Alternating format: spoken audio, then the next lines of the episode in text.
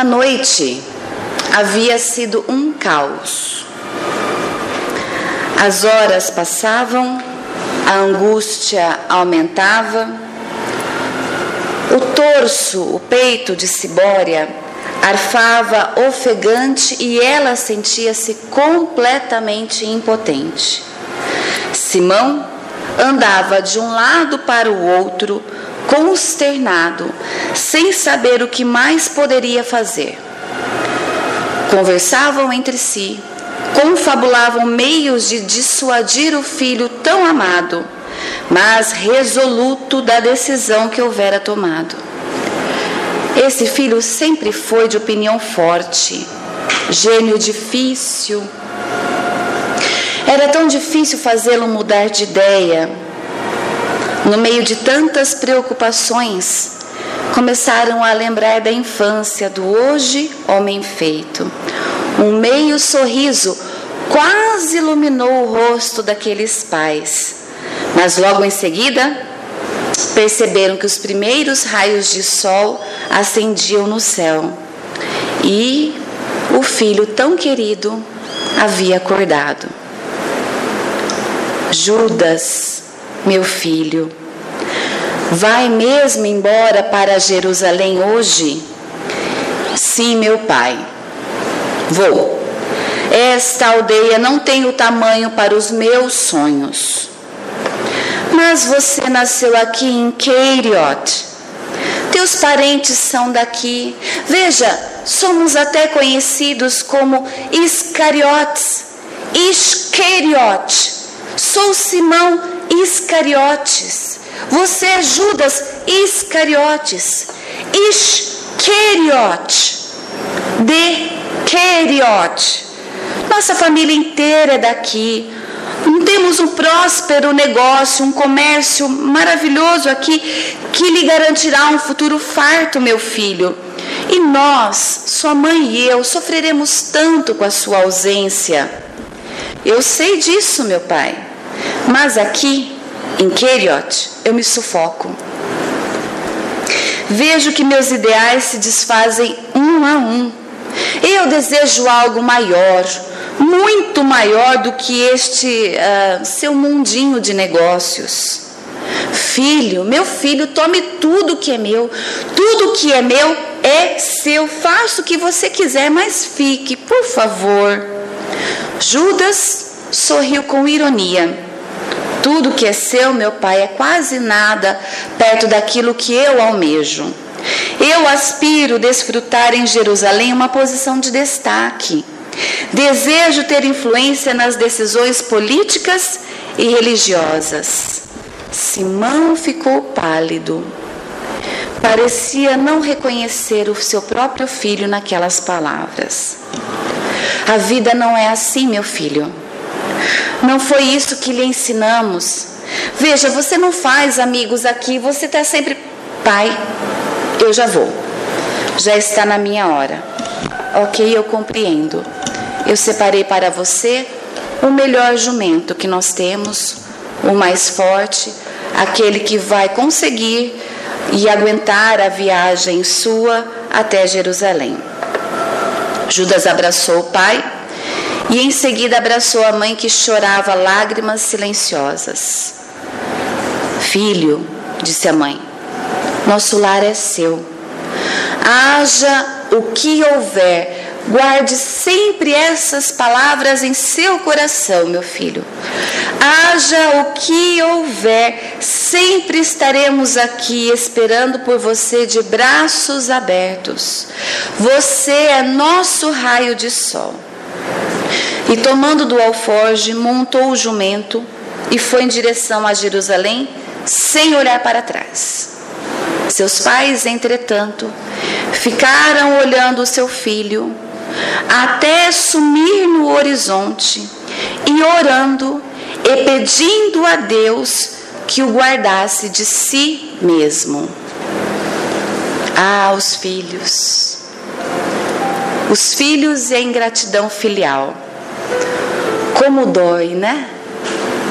A gente dá a vida, uma vida de abnegação Abnega o sono, abnega a fome, abnega da própria vida por um filho.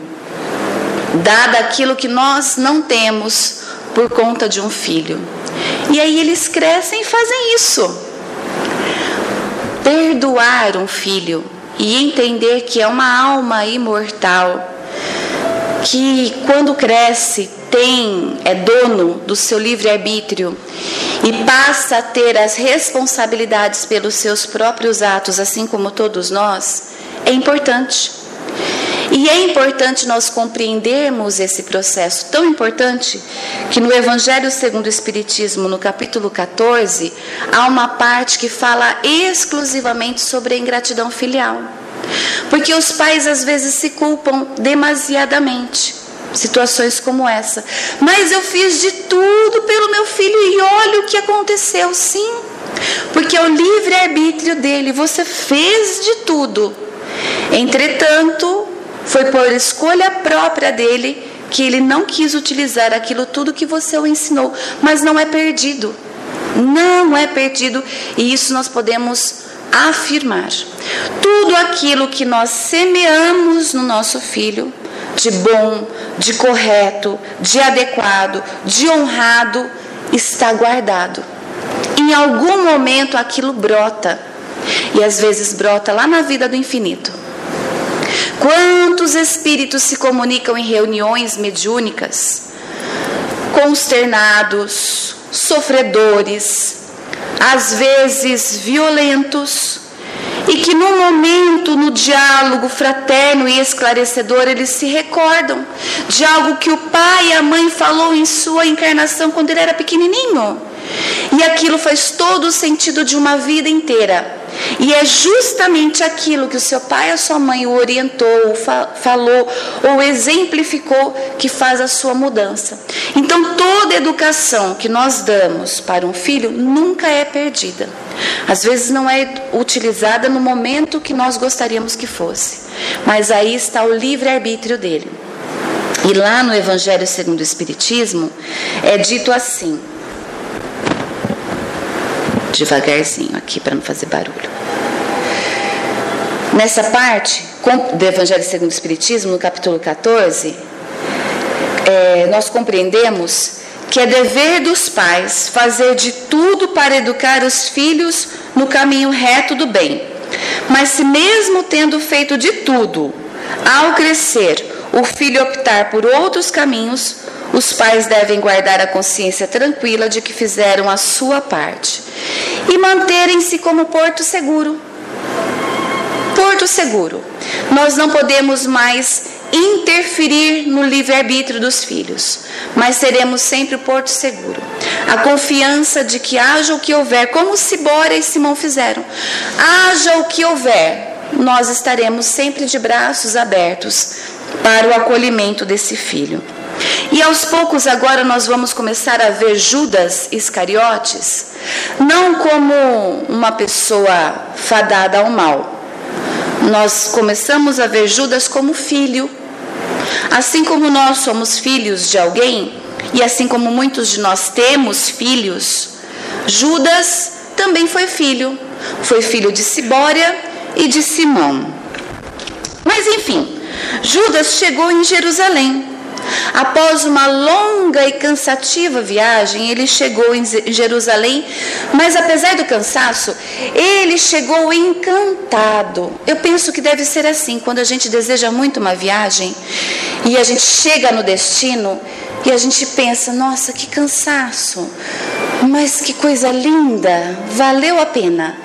E ele chegou encantado, olhando Jerusalém, ele sussurrava consigo mesmo: Jerusalém, Jerusalém, minha cidade santa. Seus olhos brilhavam, seu coração palpitava e sua alma se enchia de esperança. Ele, como um bom negociante, ele cresceu com o comércio do pai. Ele tinha muito tino comercial, Judas, né? Ele, como um bom comerciante, ele vendeu o jumento juntou uma boa soma em dinheiro e conseguiu uma boa estalagem, né? uma boa hospedaria. E hospedou-se logo em seguida. Descansou se refez. No dia seguinte, ele passou para uh, conhecer Jerusalém, indo em direção ao templo. Nossa, o sonho da vida dele era, ir até o templo e orar. Mas ele estava encantado. Seu coração pulsava forte. No caminho, ele esbarrou com guardas romanos que representavam César e que atendiam às ordens diretas de Pôncio Pilatos. Cruzou com muitos sacerdotes. Quando ele adentrou pelos soberbos portais do templo, ele foi até o pátio dos homens, porque lá era separado, né? Homens e mulheres não moravam juntos, cada um era num local, num pátio. E ele foi então para o pátio dos homens para poder orar. E lá ele se colocou em oração, totalmente absorto, não se deu conta dos momentos que se passavam. Quando de repente ele não observou que já havia passado o horário das orações e que todos já haviam ido embora, ficando somente ele. Quando então ele, ainda em oração, é tocado no ombro com uma certa rispidez por um capitão do templo que guardava, que né, tomava conta né, da segurança do pátio. E o capitão do templo, do templo, toca o seu ombro e diz: Desocupe o pátio. E ele se assusta. Imagina, a gente em oração e a pessoa vem no nosso ombro e fala: Desocupe o pátio, desocupe o centro, desocupe o salão. Nossa, que susto!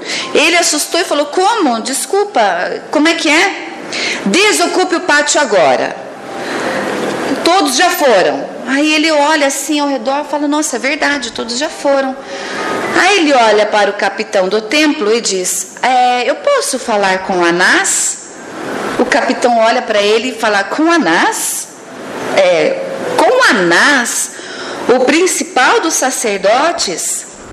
E Judas disse: Sim, ele mesmo, com Anás, o principal dos sacerdotes. O capitão olha meio perplexo e diz: Mas você trouxe cartas? Cartas de recomendação para poder falar com Anás, Judas olhou e teve sua primeira decepção. Ele entendeu. Na imaginação pueril de Judas, ele achava que ele poderia falar com Anás tranquilamente.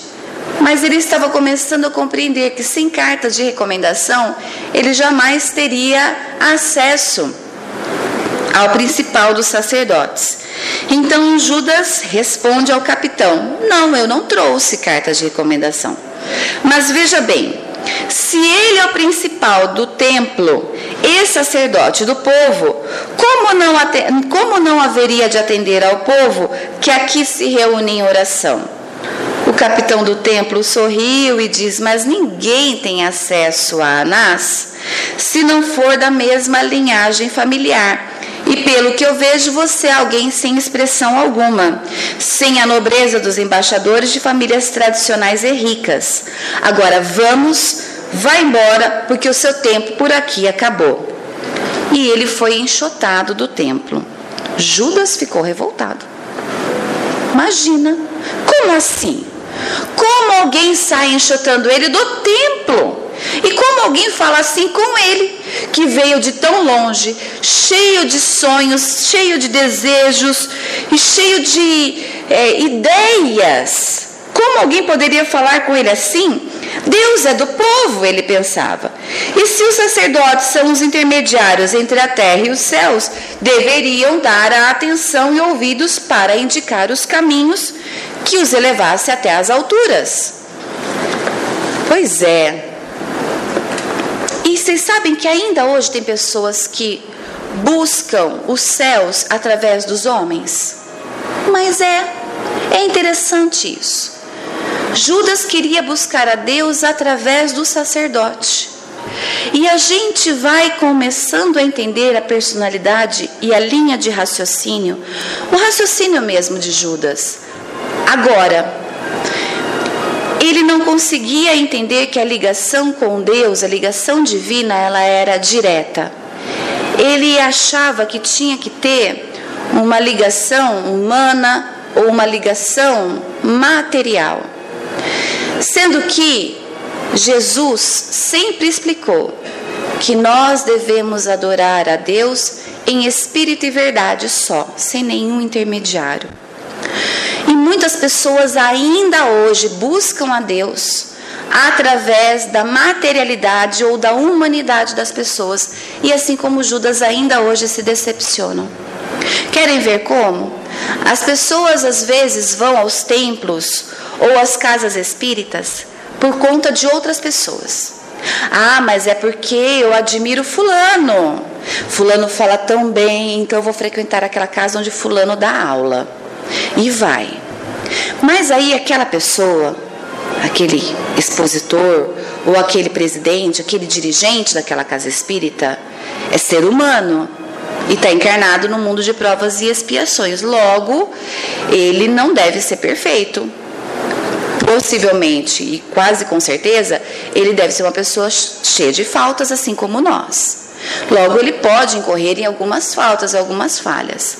Se a gente vai por conta de uma pessoa que nós é, idealizamos e essa pessoa falha em uma fala, em uma ação, em uma atitude qualquer, nós nos decepcionamos com tudo e nos afastamos da casa espírita, do templo religioso, da religião. No entanto, quando a gente vai a, quando a gente busca a Deus pela mensagem divina, pela mensagem cristã, e não por conta das pessoas, apesar das falhas das pessoas, nós compreendemos que as pessoas somos todos assim. Todos nós falhamos em diversos momentos e nós compreendemos isso com naturalidade. E compreendemos que a mensagem cristã, ela é incorruptível. E nós temos de estar na casa espírita, no movimento espírita cristão, pela mensagem espírita cristã que é incorruptível e não pelas pessoas. Portanto, se às vezes nós estamos na casa espírita e algum companheiro fala alguma coisa inadequada ou faz alguma coisa inadequada, a gente tem que compreender que ele também ou ela está em suas lutas, assim como nós. Agora, o que está no Evangelho?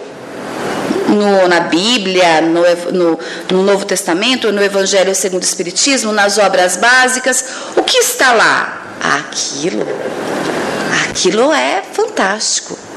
Aquilo é incorruptível. Aquilo não tem uma vírgula fora do lugar. Aquilo sim.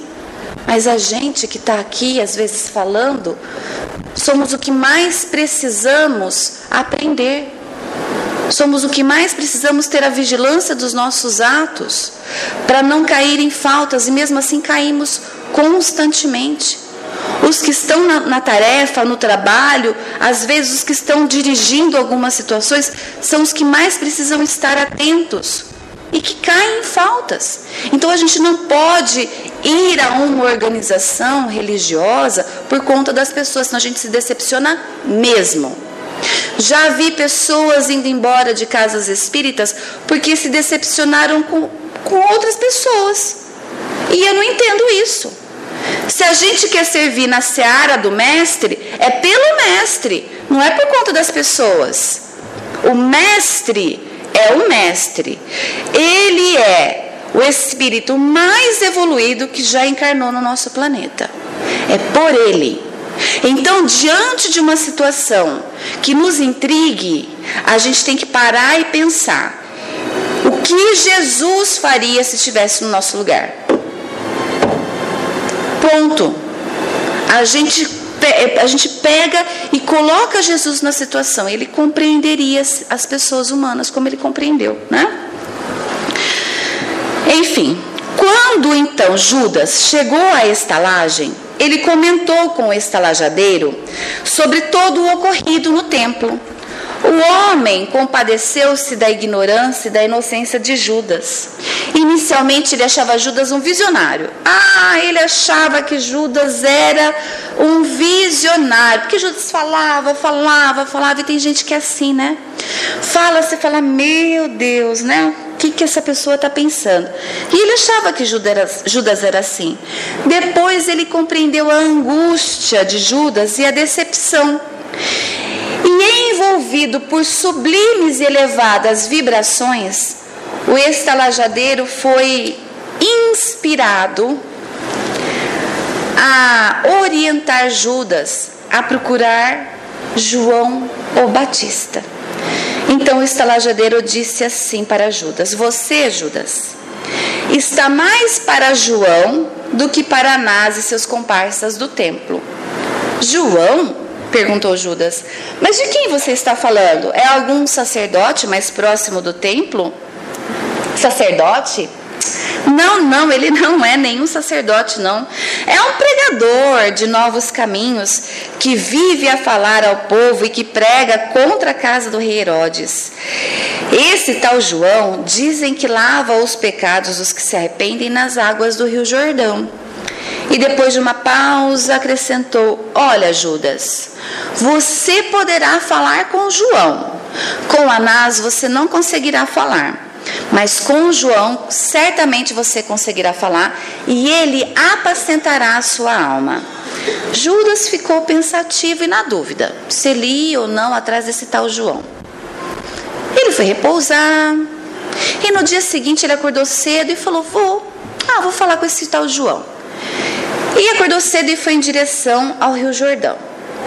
E no início ele ficou bem de longe acompanhando a pregação desse tal João, o Batista. Aos poucos ele começou a se aproximar mais e mais dele e suas palavras começavam a fazer algum sentido ao seu coração, mas não totalmente, ele tinha algumas dúvidas. E ele percebia que conforme o tempo passava e os dias passavam, porque ele começou aí todo dia, né? A multidão se aglomerava e a multidão se aproximava. E mais testemunhos públicos de arrependimento se davam. E as pessoas se arrependiam publicamente dos seus erros, e não só isso, se comprometiam publicamente de se reajustarem com relação àqueles erros. Então elas se arrependiam e se comprometiam ao reajuste, tudo publicamente, diante do reapend, re, é, reapendimento sincero e do reajuste sincero público, João mergulhava essas pessoas no Rio Jordão, simbolizando com que os seus pecados estivessem lavados, né? Simbolizando então a limpeza das suas almas. João falava de um Messias também. E dizia então está preparando o povo para a chegada do Messias. Então que o povo tinha de estar com o coração arrependido, né, com a alma preparada para a chegada desse Messias. Mas Judas não entendia muito bem algumas coisas. João ficava o dia todo ali, fazendo esse trabalho. E não ganhava nada. Judas não entendia. João ficava o dia todo ali, não ganhava uma moeda, não ganhava um dinheiro. Ele trabalhava de graça. O que ele ganhava em troca? O objetivo era sublime, Judas entendia. Mas e o restante? Então ele foi perguntar a João. E João respondeu para Judas: Judas, não estamos aqui buscando vantagens sobre as lutas dos nossos irmãos que sofrem. Não estamos fazendo jogo de troca entre moedas falsas e valores reais da alma. Estamos abrindo as portas de um novo reino para cada coração que sangra angustiado e abandonado pelos falsos sacerdotes. Mas como criar um novo reino, João, com esses princípios que você prega entre as pessoas que o procuram? Onde os recursos para tal empreendimento? Judas não estava entendendo. Ele achava que esse novo reino seria de pedras. Né? Então, onde juntar esse, esse dinheiro para esse empreendimento desse novo reino? E João respondeu, movimentando os tesouros do sentimento, Judas. E voltando-se para os presentes, João disse: Após mim virá aquele que trará os princípios do novo reino, o pastor de nossas almas. Judas levantou-se, mergulhou em profundas reflexões, não conseguia entender como o novo líder poderia erguer um reino somente com sentimentos, sem recursos amoedados. Como seria quando esse Cristo chegasse? Ele pensava, mas ele pensava como um comerciante. Ele entendia a questão dos recursos espirituais, mas ele ainda pensava como comerciante. E às vezes a gente vê pessoas assim, que entendem as questões, as questões espirituais, mas não entendem totalmente.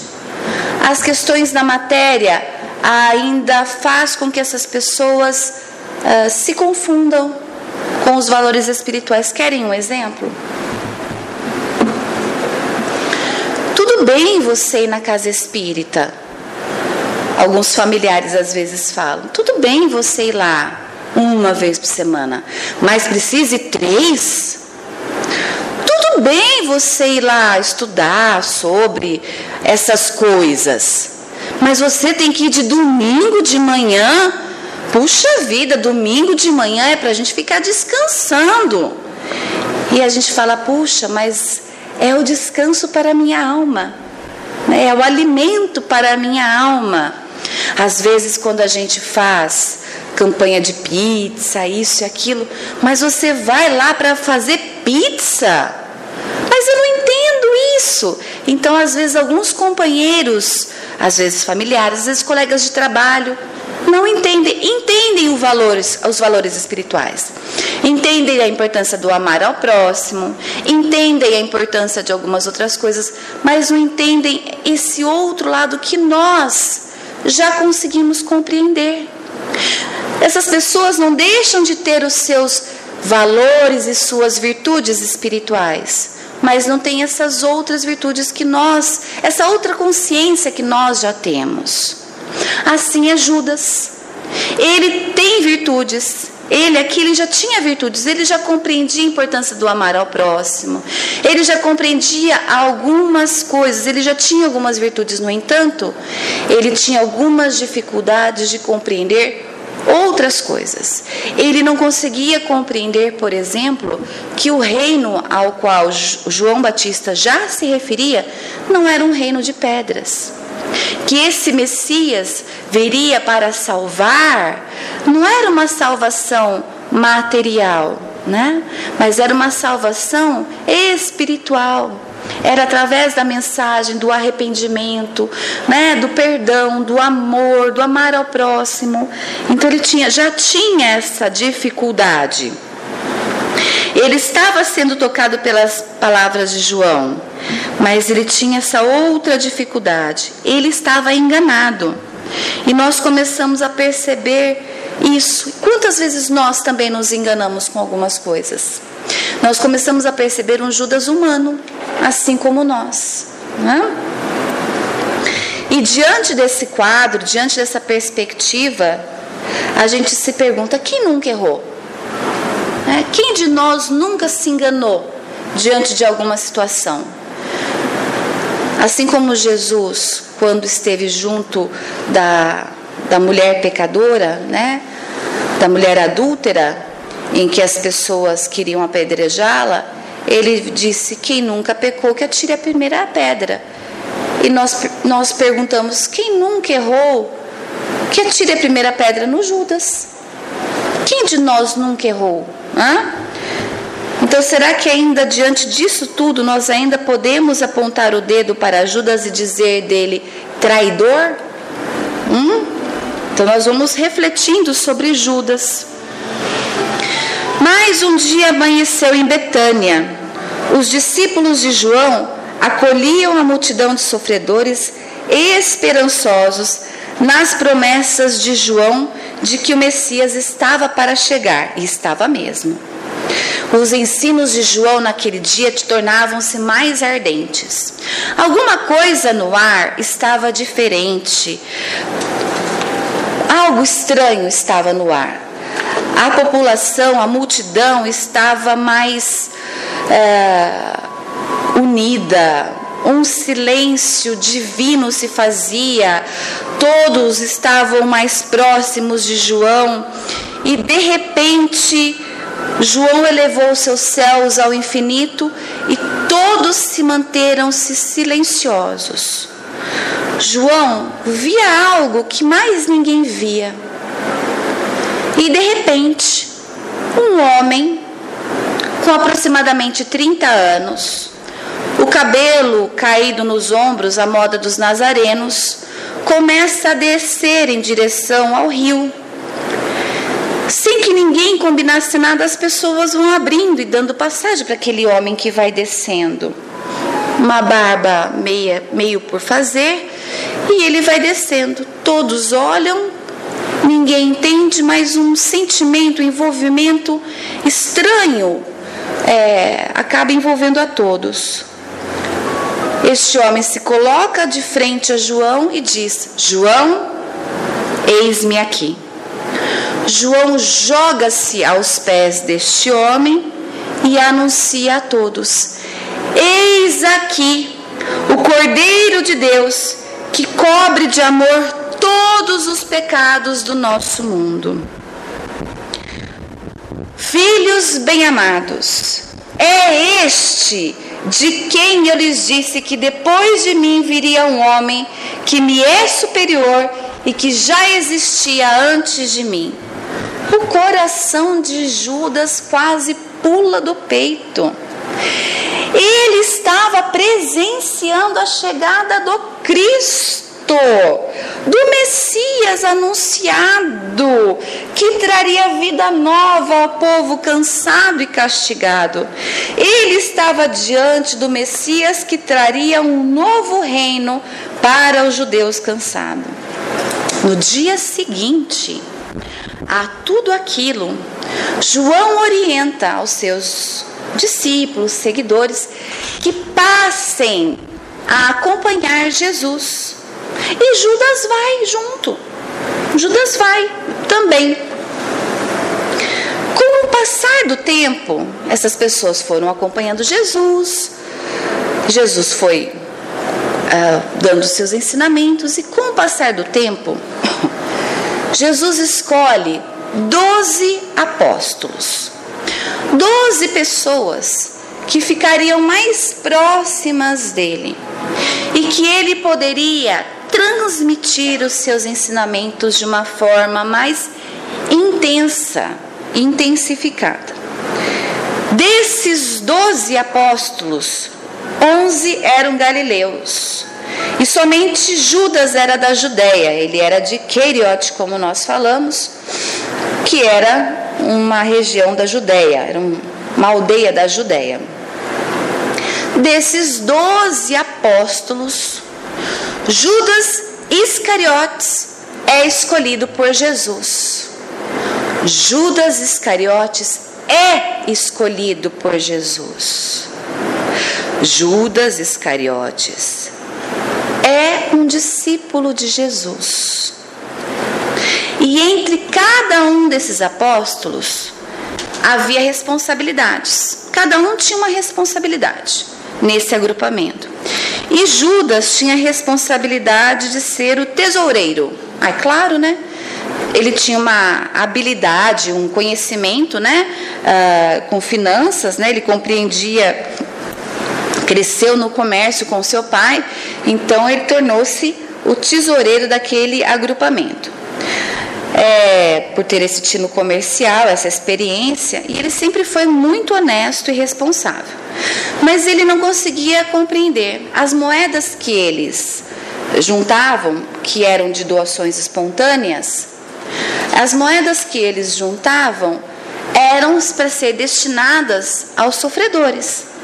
E Judas ficava meio contrariado, que ele queria juntar as moedas para construir o templo. Mas os apóstolos falavam que era para doar aos sofredores e ele doava, um pouco contrariado, porque ele queria guardar para construir o templo. Afinal de contas, Jesus era o Messias, Jesus era aquele que salvaria todo aquele povo. Então, na cabeça de Judas, e o reino? Onde é que ficaria, né? E Jesus fora orientando, conduzindo, explicando. Os próprios apóstolos explicavam isso para Judas, mas Judas tinha essa dificuldade de compreender. Em sua mente, aquelas moedas deveriam ser para a construção do reino do Cristo.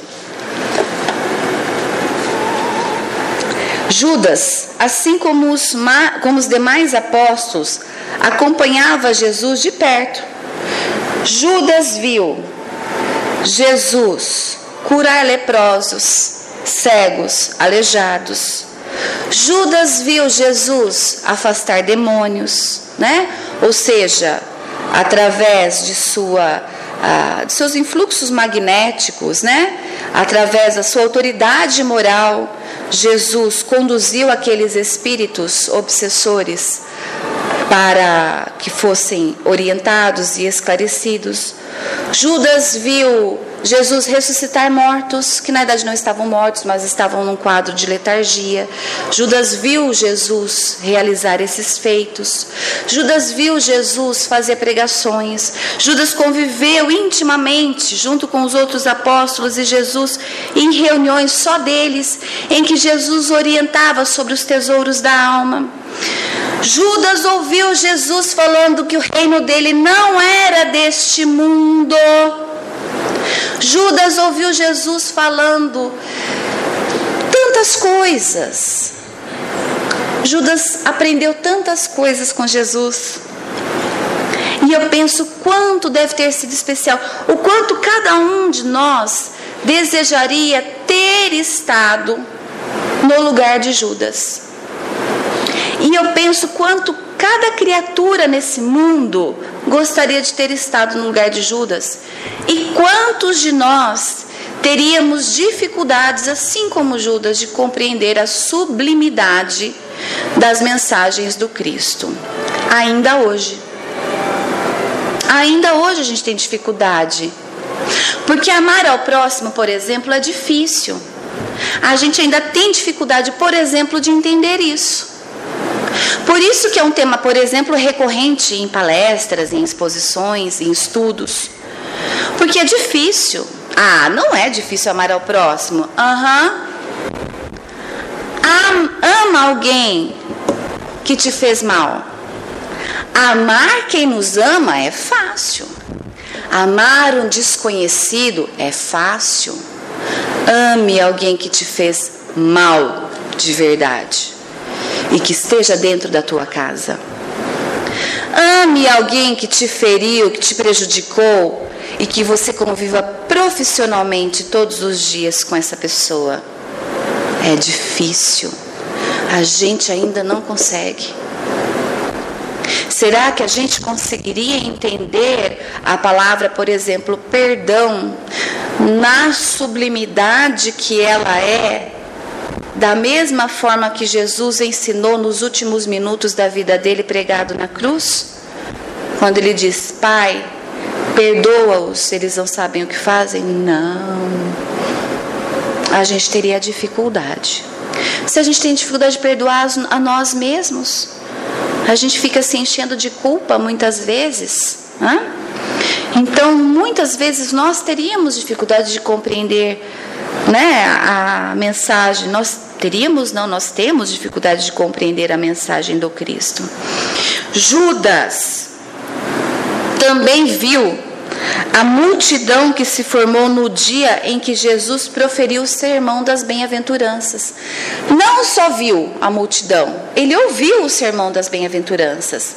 E vocês sabiam que Mahatma Gandhi disse certa feita que se toda a Bíblia, se toda boa nova fosse perdida, se toda a mensagem do Cristo fosse perdida, mas que somente o sermão do monte fosse salvo, ainda assim a mensagem do Cristo estaria salvo? Tão rico que é o Sermão do Monte, né? Então, nesse dia do Sermão do Monte, quando Jesus estava terminando este sermão, ele disse aos seus discípulos: Bem-aventurados sois vós, quando vos injuriarem e perseguirem, e mentindo disserem todo mal contra vós por minha causa. Exultai e alegrai-vos, porque é grande vosso galardão nos céus porque assim perseguiram os profetas que foram antes de vós. Judas estremeceu ligeiramente. Quem iria persegui-los? Estaria ele em perigo? Quem há de perseguir-nos, Senhor? Como identificá-los? Perguntou Judas a Jesus enquanto o acompanhava ao final da pregação. O mestre o acolheu num um olhar compassivo e esclareceu. Filho, as forças que predominam neste mundo se levantarão contra o novo reino. Olha, Jesus já percebendo, já preparando os discípulos, e especialmente Judas. E querendo deitar sombra sobre as luzes do amor, se debaterão furiosamente contra o nascer de um novo dia espiritual. Judas estava ainda mais aflito Pensamentos perturbadores assombravam sua mente. Um turbilhão invadia sua casa mental. O que era aquilo? E Jesus completou: Todos vocês, meus amados discípulos, a quem eu chamei desde a primeira hora, cuidem-se de vigiar, para que ninguém os confunda quanto ao que seja o ideal sublime. E quem nos enganará, Senhor? interpelou Judas. Jesus, envolvendo-o com piedade e ternura, explicou: Quando nos descuidamos da vigilância que nos compete, Judas, poderemos nos deixar sufocar pela penumbra de nosso próprio passado. Assim, quem poderá nos enganar acima de todos será nós mesmos. Olha a vigilância e oração. Jesus já está começando a perceber algo. Judas, desequilibrado, está dando brechas. Há invasões mentais. A talvez tornar-se joguete de adversários, não sabemos. Não podemos afirmar. O que podemos dizer é que Judas não tinha conseguido compreender totalmente a mensagem do Cristo até este momento. E que pode ser que ele tenha se tornado um alvo fácil dos adversários espirituais. Não sabemos. O que sabemos é que Jesus falou demais sobre a vigilância e a oração. Veja, ele fala primeiro da vigilância, depois da oração. Porque primeiro a gente tem que vigiar e depois orar.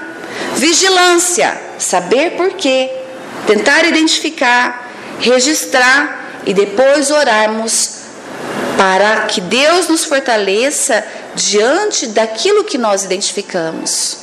Estamos identificando ondas mentais esquisitas. Estamos identificando um desequilíbrio que não é nosso. Estamos identificando algo estranho. Senhor, nos fortaleça não permita com que isso nos desequilibre. Pensamento no bem, caminho reto, coragem, confiança, perseverança, firmeza de propósitos.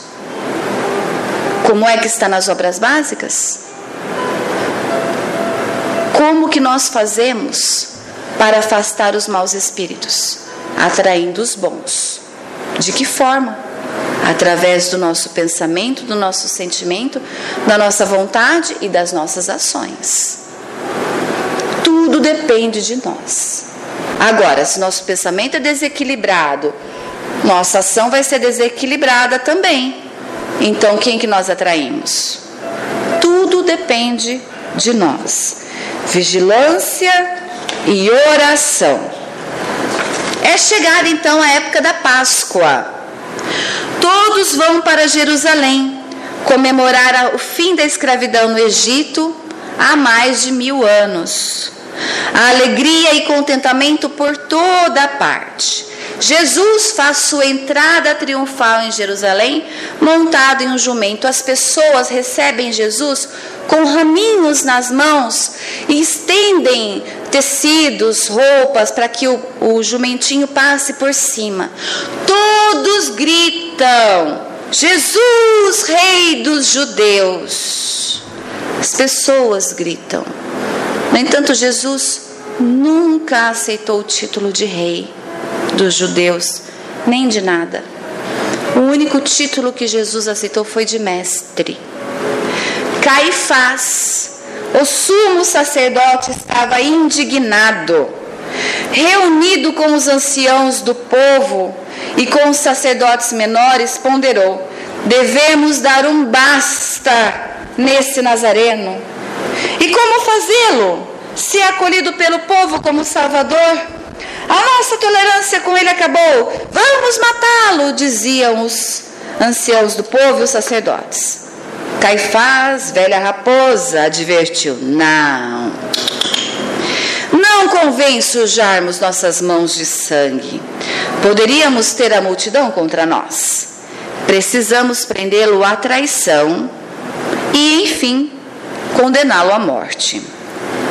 Um dos presentes aproximou do sumo sacerdote e lhe disse em tom baixo de voz: Sei quem pode ser nosso instrumento. De quem se trata? De um de seus discípulos. Ah! Caifás sorriu ardilosamente e o informante continuou. Ele já esteve no templo há algum tempo. Talvez você se lembre dele. É um jovem bem ambicioso. Quem é ele? perguntou Caifás. Judas, é Judas Iscariotes. Chamem-no. O guarda do templo, o capitão do templo, aquele mesmo que havia enxotado Judas do templo, mandou chamar, foi chamar Judas. Quando ele chegou até Judas, Judas ficou impressionado, assustado, surpreso. Tenho uma mensagem de Caifás para você. Na verdade, é um convite. Ele lhe aguarda ainda essa noite para que vocês possam conversar. Já que tanto você insistiu naquele dia, agora eu consegui uma reunião para vocês. Caifás? Caifás me receberá ah, Judas ficou feliz da vida, exultante. Em sua ingenuidade, mais uma vez, vejam só. Em sua ingenuidade, estaria sendo convidado para conversar. E talvez, na sua ingenuidade, ele até pudesse ajudar o Cristo intervindo junto ao sumo sacerdote. Ele pensou: vou lá conversar com Caifás, quem sabe eu explico para ele quem é Jesus e ele pode ajudar nessa instauração desse novo reino ingenuamente Judas tenha, teria pensado. E na hora aprazada, Judas estava dentro do templo e na frente de Caifás. Caifás o iludiu com palavras, persuadiu Judas, falou que faria, que não faria. Sabem aquelas pessoas que têm um poder de falar e não falar nada? E quando a gente vê, a gente fala: o que, que ela disse? E as pessoas mais uh, distraídas acabam se deixando levar por essas que são assim, que têm essa capacidade de persuasão, falam, falam, falam, envolvem e quando vê como é que eu vim falar? Como é que eu vim para aqui? Como é que eu, como é que eu aceitei isso? O que, que, que é isso? Existem pessoas assim desde que o mundo é mundo, né?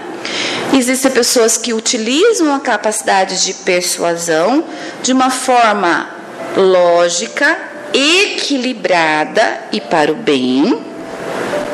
E existem pessoas que utilizam isso para o mal, para iludir, para persuadir e para cegar algumas pessoas, né? Racionalmente cegar algumas pessoas.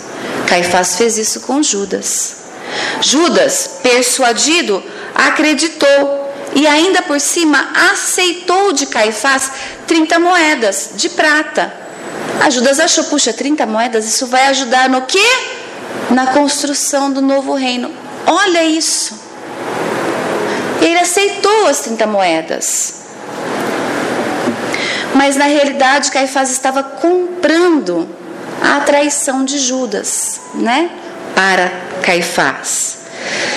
Judas acreditou que assim que Jesus, então eles combinaram que Caifás, Caifás combinou com Judas que ele identificaria para os soldados Jesus, então o sinal seria um beijo, ele daria um beijo em Jesus, e aí os soldados identificariam Jesus com um beijo.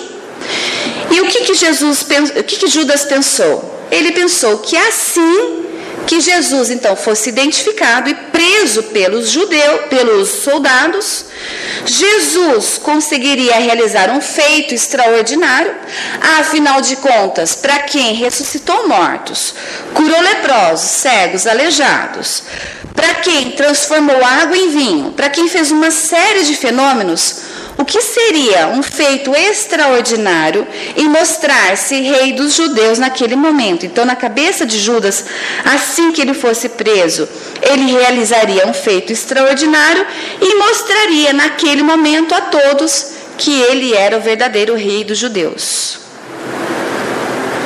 Mas Jesus, então Judas aceitou aquelas 30 moedas e foi para a última ceia. Mas Jesus já sabia que o seu desencarne estava próximo. E anunciou aos seus discípulos. E deu um dos maiores exemplos de humildade, lavando os pés dos seus apóstolos, explicando que quem quiser ser o maior, que seja o menor e servidor de todos. Quando foi a noite, na última ceia, ele também afirmou que um deles iria traí-lo. Mas ele não falou que ele seria traído. Ele falou que um deles iria traí-lo. Os apóstolos ficaram agitados com tal informação e nem perceberam que logo após Judas saiu e foi encontrar-se com os soldados. Após a ceia, Jesus saiu com seus discípulos para orar no jardim das oliveiras. Era um momento muito grave. Jesus foi se preparar. Né? Quando Jesus estava orando, preparando-se para o término de sua missão, Jesus vê Judas entrando com o capitão da guarda e muitos soldados. Judas avança em direção ao Mestre. Entra pelo meio dos apóstolos, se posiciona ao lado de Jesus e lhe dá um beijo. Jesus olha para ele e diz: Então é para isso que veio? Com um beijo me trai? Mas Jesus não disse: Com um beijo sou traído. Jesus em nenhum momento sentiu-se traído. Ele disse só isso: Com um beijo me trai. Então, naquele momento, os guardas avançam. Uma confusão se estabelece. Simão Pedro, que estava com uma espada, ele é, tira a espada, acaba ferindo um dos soldados. Jesus repreende Simão Pedro. Jesus é preso, é amarrado sob escárnios, é chacoteado. Os discípulos fogem. Os apóstolos se escondem. Judas vê tudo aquilo na esperança de que Jesus faça alguma coisa extraordinária e Jesus não faz nada. Ele simplesmente aceita com humildade. Judas não entende. E ao passo de alguns minutos de toda aquela confusão, gritaria e sofrimento do Mestre, Judas fica perplexo. Ele tinha certeza que ao ser preso, Jesus faria algo extraordinário e mostraria para todos que ele era o Messias. Mas ele não fez. Por quê? Ele curou leprosos, ele ressuscitou mortos, ele fez tanta coisa. E por que, que ele não fez nada? E cadê todo mundo? E quando ele está sozinho. Os guardas levando Jesus arrastado, sendo agredido, sendo ofendido. Ele olha tudo aquilo, Judas olha tudo aquilo.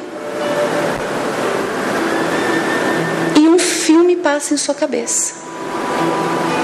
E ele fala: Meu Deus, o que eu fiz? O que eu fiz? Ele lembra da mãe, ele lembra do pai. Ele se arrepende de ter saído da casa. Ele lembra do apelo desesperado dos pais pedindo para que ele ficasse. Ele se lembra de João Batista, ele se lembra até do dono da estalagem. Ele se lembra das mensagens de João, ele se lembra de Jesus, meu Deus, Jesus. Ele se lembra dos colegas apóstolos que falaram tanto para ele que o reino de Jesus não era desse mundo. E por fim, naquele momento grave, ele consegue compreender que o reino de Jesus não era de pedras, que todas aquelas moedas não serviriam de nada. Judas procura os soldados, procura Caifás para devolver as moedas em troca da liberdade de Jesus. Não aceitam. Ele entende que ele foi um joguete. Quando tudo passa a fazer sentido, Judas não sabe mais o que fazer. O desespero é tão grande, a culpa é tão intensa, ele sabe que Jesus está preso por traição e que a pena é de morte. E ele se sente tão culpado, mas tão culpado, que ele tira a própria vida.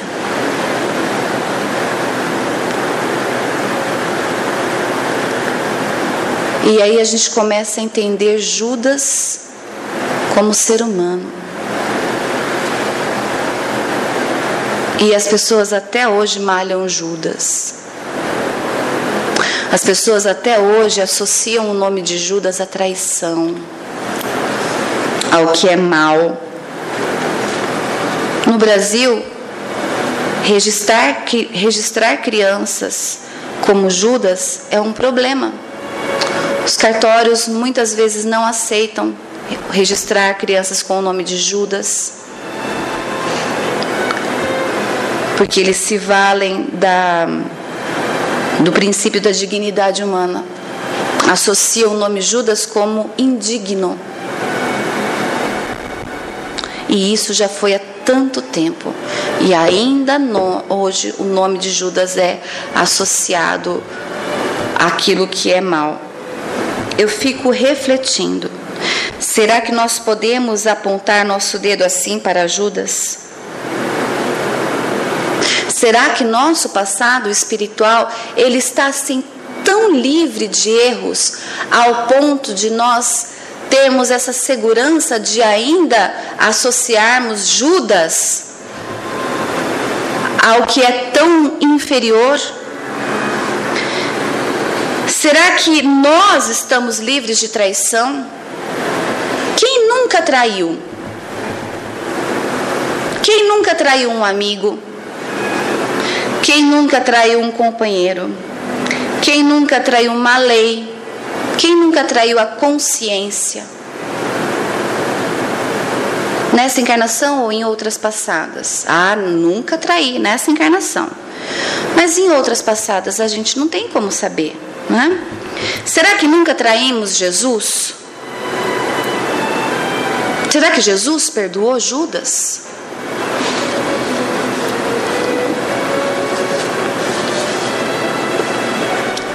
Jesus não perdoou Judas. Pois quem ama não se sente ofendido, nem traído. Jesus disse: Judas, com um beijo me trai. Mas ele não disse: Judas, com um beijo sou traído. Ele não disse: Judas, com um beijo sou traído. Judas, com um beijo me trai. Olha a diferença. Quem ama não se sente ofendido, não se sente traído, portanto não precisa perdoar porque simplesmente ama. Jesus nos ama. Então ele simplesmente nos ama e compreende as nossas faltas, compreende as faltas de Judas. E Judas pelo relato dos espíritos amigos, evoluiu, reencarnou, evoluiu. É um espírito que hoje tem uma consciência e uma evolução até maior do que a maioria de nós. Está bem, consciente, não esquece do que aconteceu, mas ele resgatou mas ainda hoje ele sente, ele recebe os influxos da, de todo o pensamento das pessoas na época da Páscoa, mas isso não o perturba mais. Já o perturbou muito, né? Jesus é um espírito tão superior que sabia das limitações de seus discípulos, assim como sabe das nossas limitações. Ele os amava muito e se preocupava muito com eles. Jesus amou e ainda ama Judas. Tem uma página linda, eu sei que a gente extrapolou um pouquinho no tempo, mas ela é linda e se vocês me permitem, a gente vai ler, que fala do encontro de. É, é uma ficção, mas fala do encontro de Jesus com Judas. Amor e perdão. Madalena fora ao túmulo querido entre pedras de extremo desconforto. Levava flores para o mestre morto. Tinha o peito magoado e enternecido. O sol reaparecia resplendente. A névoa da manhã fundia-se no ar. Na dourada invasão das flamas do nascente, Maria estava ali unicamente a fim de estar a sós, recolher-se e chorar. A desfazer-se em plantos ela erguia. Por quê? Por que, Senhor, tanta saudade e tanta dor? Toda a felicidade que eu sentia jaz aqui sepultada. Transformou-se minha vida em sombra e nada no ermo desse pouso derradeiro. Nisso ela viu alguém. Seria um jardineiro? Um zelador daquele campo santo? Mas, tomada de espanto, viam-se à frente o mestre Nazareno, o excelso benfeitor ressuscitado, a envolver-se-lhe de paz o coração cansado. Ela gritou: Senhor! Ele disse: Maria! Ela era a expressão da perfeita alegria, ele o perfeito amor. Madalena ajoelhou-se e quis beijar-lhe os pés. Maria, por quem és, não me toques, porquanto não te esperava aqui neste recanto, e ainda não fui ao Pai revestir-me de luz. Maria, surpreendida, indagou em seguida: Senhor, onde estivesse, em que jardim celeste encontraste o descanso necessário, que vem de Deus nos dons da paz completa? Perdoa-me, Senhor, a pergunta indiscreta. Dói-me, porém, pensar na angústia do Calvário. Revolto-me, padeço-me, mas não venço a mágoa de lembrar-te o sacrifício imenso. Mas Jesus respondeu: Não, Maria, não fui ainda ao alto, nem me elevei sequer um palmo à luz do firmamento. Quem ama não consegue achar ao céu de um salto. Ao invés de subir aos altos resplendores, desci, mas desci muito aos reinos inferiores. Despertando no túmulo, escutei os gritos da aflição de alguém que muito amei e que muito amo ainda. Embora visse além a luz sempre mais linda, sentia nesse alguém um amado companheiro em crises de tristeza e de loucura. Fui a sombra abismal para a grande procura e ao reencontrá-lo amargurado e louco, a ponto de não mais me reconhecer, demorei-me a afagá-lo e pouco a pouco consegui que enfim pudesse adormecer. Senhor, interrogou Madalena, quem é o amigo que te fez descer antes de procurar a luz do Pai? Mas Jesus replicou em voz clara e serena: Maria, um amigo não esquece a, a dor do outro amigo que cai. Antes de me altear, a celeste alegria, ao sol do mesmo amor a Deus em que te elevas, vali-me após a cruz das grandes horas mudas e desci para as trevas, a fim de aliviar a imensa dor de Judas. Que Deus nos abençoe hoje e sempre e que continuemos confiantes no amor e no perdão de Deus.